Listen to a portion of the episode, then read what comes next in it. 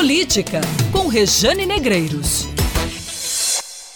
O Ministério da Saúde liberou o uso pelo SUS, o Sistema Único de Saúde, da cloroquina para casos leves da Covid-19, muito embora reconheça os riscos do uso do medicamento para a saúde e jogue o ônus da decisão para o paciente.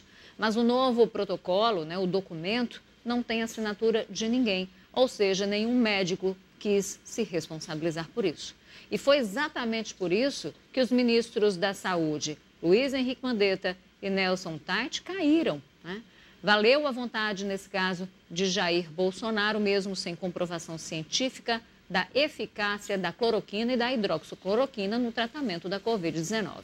Ontem você acompanhou parte da entrevista com a farmacêutica e pesquisadora da UFPB, Bagnólia Costa, sobre esse tema. Ela lembrou que a cloroquina não funciona para estes casos, isso de acordo com os estudos mais recentes. Afirmou ainda que tomar o remédio não funciona como forma de prevenção. Ela fez uma série de alertas. Aqui eu lembro que se trata de ciência. Politizar esse debate e negar a racionalidade é colocar em risco milhares de vidas. Todos os dias, e você é testemunha, nós temos trazido aqui os números da Covid-19 na Paraíba e registramos. Os números são os oficiais. Vamos atualizar esses números agora para você. A Paraíba bateu uma nova marca de infectados em 24 horas 538 novos casos da doença por aqui. Agora já são 5.838 casos confirmados. Mais 11 pessoas morreram de Covid-19, elevando o número de óbitos para 230. 1.847 pessoas já conseguiram se recuperar. Aumentou também o número de cidades onde o vírus circula. Já são 50, ou melhor, 157 municípios paraibanos afetados pela doença. A ocupação de leitos de UTI adulta em todo o estado está em 66%, mas na região metropolitana de João Pessoa, 83%. A taxa de isolamento continua baixa, apenas 43,8%. E esses números assustam, mas ainda não refletem a realidade. A gente precisa dizer, né? Essa é bem mais dura, é muito mais cruel.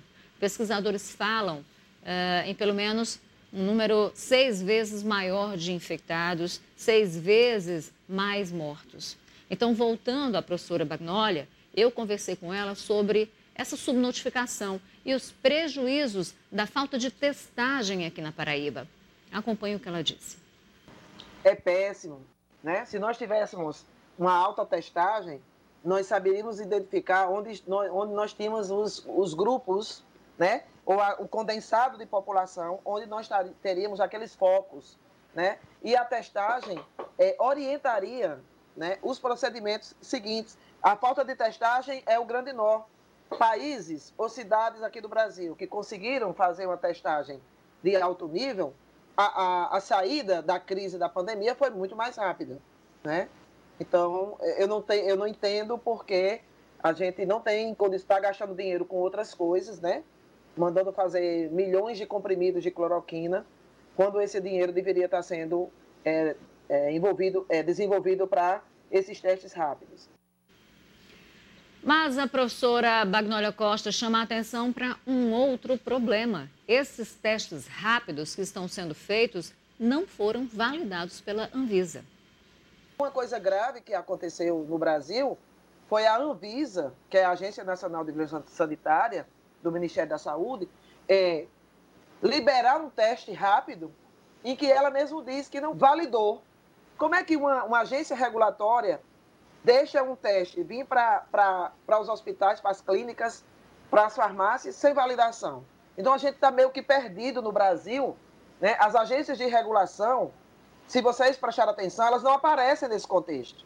A gente não vê a Agevisa falando, a gente não vê a Anvisa se pronunciando, a gente não vê os órgãos regulatórios desses atos se pronunciando.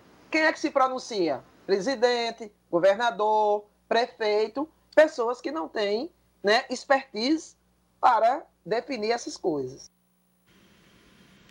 É, a ciência deveria balizar as decisões, né? mas infelizmente é o que a gente tem, os testes também é o que tem para hoje, são o que tem para hoje. Política, com Rejane Negreiros.